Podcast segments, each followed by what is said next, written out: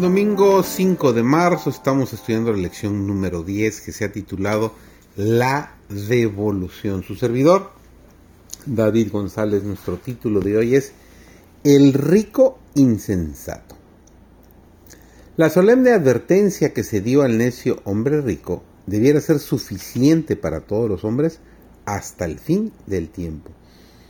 El Señor dio lección tras lección para apartar a todos del egoísmo y establecer estrechos lazos de compañerismo y hermandad entre los hombres. Él deseaba que los corazones de los creyentes estuvieran estrechamente entretejidos con fuertes lazos de simpatía para que pudiera haber unidad en Él. Juntos han de regocijarse en la esperanza de la gloria de Dios, esperando la vida eterna por la virtud de Jesucristo. Si Cristo mora en el corazón, su amor se difundirá a otros y unirá corazón con corazón. Jesús dio el Espíritu Santo en medida abundante para las grandes emergencias, para ayudarnos en nuestras debilidades, para darnos fuerte consolación, para iluminar nuestras mentes y para purificar y ennoblecer nuestros corazones.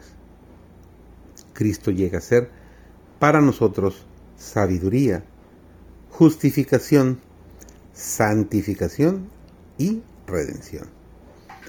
Los ideales de este hombre no eran más elevados que los de las bestias que perecen. Vivía como si no hubiese Dios, ni cielo, ni vida futura, como si todo lo que poseía fuese suyo propio, y no debiese nada a Dios ni al hombre. El salmista en el Salmo 14.1 describe a este hombre rico cuando declaró, dijo el necio en su corazón, no hay Dios.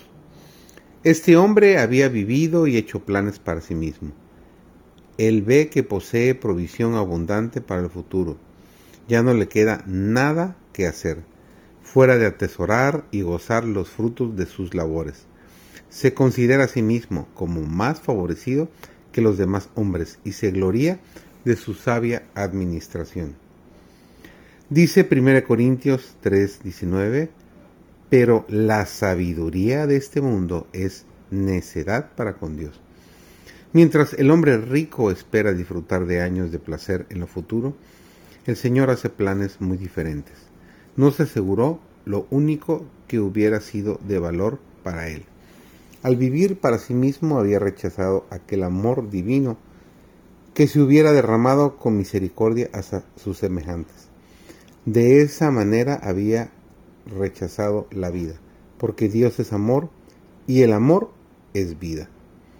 Este hombre había escogido lo terrenal antes que lo espiritual, y con lo terrenal debía morir. Si los hombres cumplieran sus deberes como fieles mayordomos de los bienes de su Señor, no habría quien clamara por pan, nadie sufriría privaciones, nadie estaría desnudo y con necesidad. En es la infidelidad de los hombres la que provoca el estado de sufrimiento en el que está sumergida la humanidad. Si tan solo los que han sido hechos mayordomos utilizaran los bienes de su Señor para el propósito con que les fueron dados, no existiría este estado de sufrimiento. El Señor prueba a los hombres dándoles una abundancia de cosas buenas, así como probó al hombre rico de la parábola. Si somos infieles en las riquezas ternales, ¿quién nos confiará las riquezas verdaderas? Los que han soportado la prueba en la tierra, los que han sido hallados fieles, los que obedecieron las órdenes del Señor de ser misericordiosos y de usar sus medios para el avance de su reino, oirán de los labios de su dueño.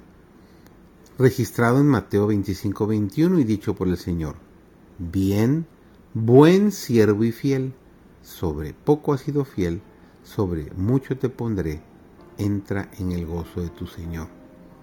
Sé fiel para que el día de mañana tú también escuches del Señor estas maravillosas palabras. Bendecido día.